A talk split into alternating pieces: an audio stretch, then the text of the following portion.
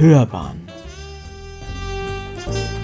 Podcast für Indie- und Substream-Literatur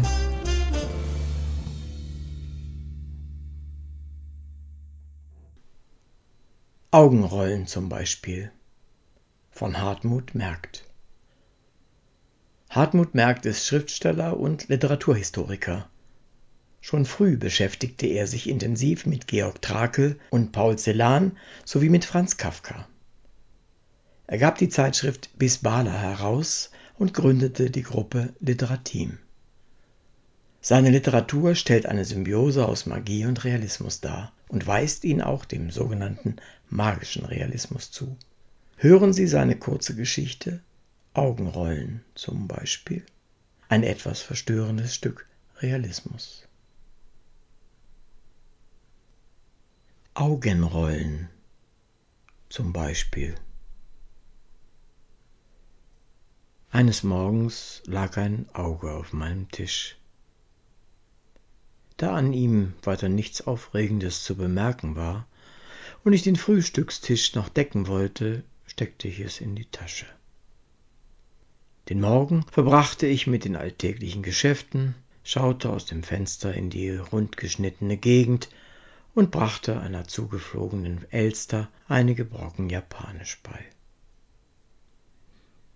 Ich streckte meine runde Nase gerade wieder aus dem Fenster, als mir ein Held den Blick verstellte. Folge mir, sagte er in einem Ton, der mir für Helden angemessen erschien und da man einem Helden gemeinhin nicht widerspricht, folgte ich ihm durchs Fenster. Er führte mich durch ein Feld rotfarbener Hortensiensträucher, inspizierte einen im Felde stehenden Maulbeerbaum und nahm einer Pappelallee die Parade ab. Auf diese Weise umrundeten wir das Haus und kehrten dann in den kleinen Lehmhof zurück, in dem sich abends die Schatten zweier Wildkastanien öffentlich zu Leibe rücken. Der Held wies auf ein rundes Loch in der Hofmitte, das noch von den Vorbesitzern stammte, und sagte leise Spielen wir? Da ich im Allgemeinen gewohnt bin, Anweisungen ohne längere Meditation auszuführen und im Moment auch nichts Besseres zu tun hatte, nickte ich. Der Held zog eine opalfarbene Murmel aus der Jacke, küsste sie flüchtig und rollte sie auf das Loch zu.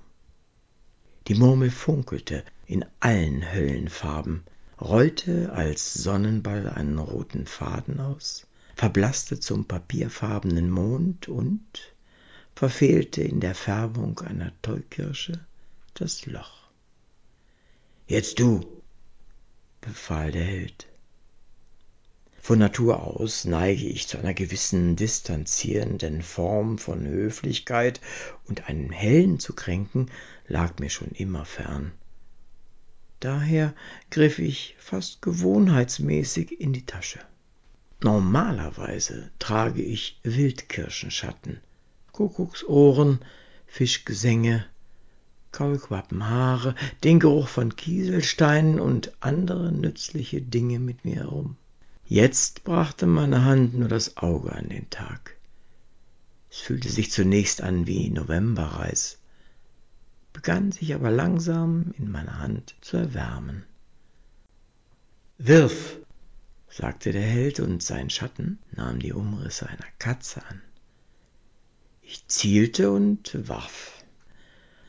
Pudel und Paviane tanzten auf dem Lehm, Eselsköpfe, Knochen, ein zerschnittenes Herz, Löwenschwänze, abgerissene Eulenflügel, Goldzähne, Hautfetzen, ein Hakenkreuz, angeschwemmte Könige und Säcke voll Irrlichter fielen aus dem Auge heraus. Der Augenblick verbrannte sämtliche Hindernisse auf dem Weg, und kurz bevor es ins Loch rollte, erstarrte das Auge zu Eis. Ich hatte den Eindruck, dass es dem Helden dabei zuzwinkerte. Der Held rührte sich einige Zeit nicht, duckte sich und sagte sehr leise Nochmal. Er warf erneut und fehlte. Das Auge traf. So wiederholte es sich mehrmals, wobei der Held immer mehr in seinen Körper versank und dabei merkwürdigerweise die Form einer Katze annahm. Schließlich wurde mir das Spiel langweilig und ich fragte höflich, ob man nicht ein anderes Spiel versuchen sollte. Schatten sammeln zum Beispiel. Der Held starrte auf das Loch und entschied, ein letztes Spiel. Wieder fehlte er. Ich warf das Auge, und gerade hatte es neben Goldzähnen und Hautfetzen den Schrumpfkopf eines Generals freigegeben, als sich der Held mit einem ungeheuren Satz auf das rollende Auge stürzte und es verschlang. Du gaukelst mir nichts mehr vor, schrie er und brach vor dem Loch zusammen. Da er keinerlei Anstalten machte, mich zu weiteren Spielen aufzufordern, und ich nicht aufdringlich erscheinen wollte, begab ich mich ins Haus und hörte meine Elster die gelernten Vokabeln ab. Gegen Nachmittag fiel mir ein, dass ich eigentlich gar nichts über das Auge wusste. Ich ging zum Fenster und fragte den Helden, was das Auge denn alles schon gesehen habe, woher es denn komme und wer es für gewöhnlich benutze. Der Held lag noch immer an derselben Stelle und antwortete nicht. Die träge Nachmittagssonne fiel auf sein Gesicht, und zum ersten Mal bemerkte ich, dass ihm ein Auge fehlte.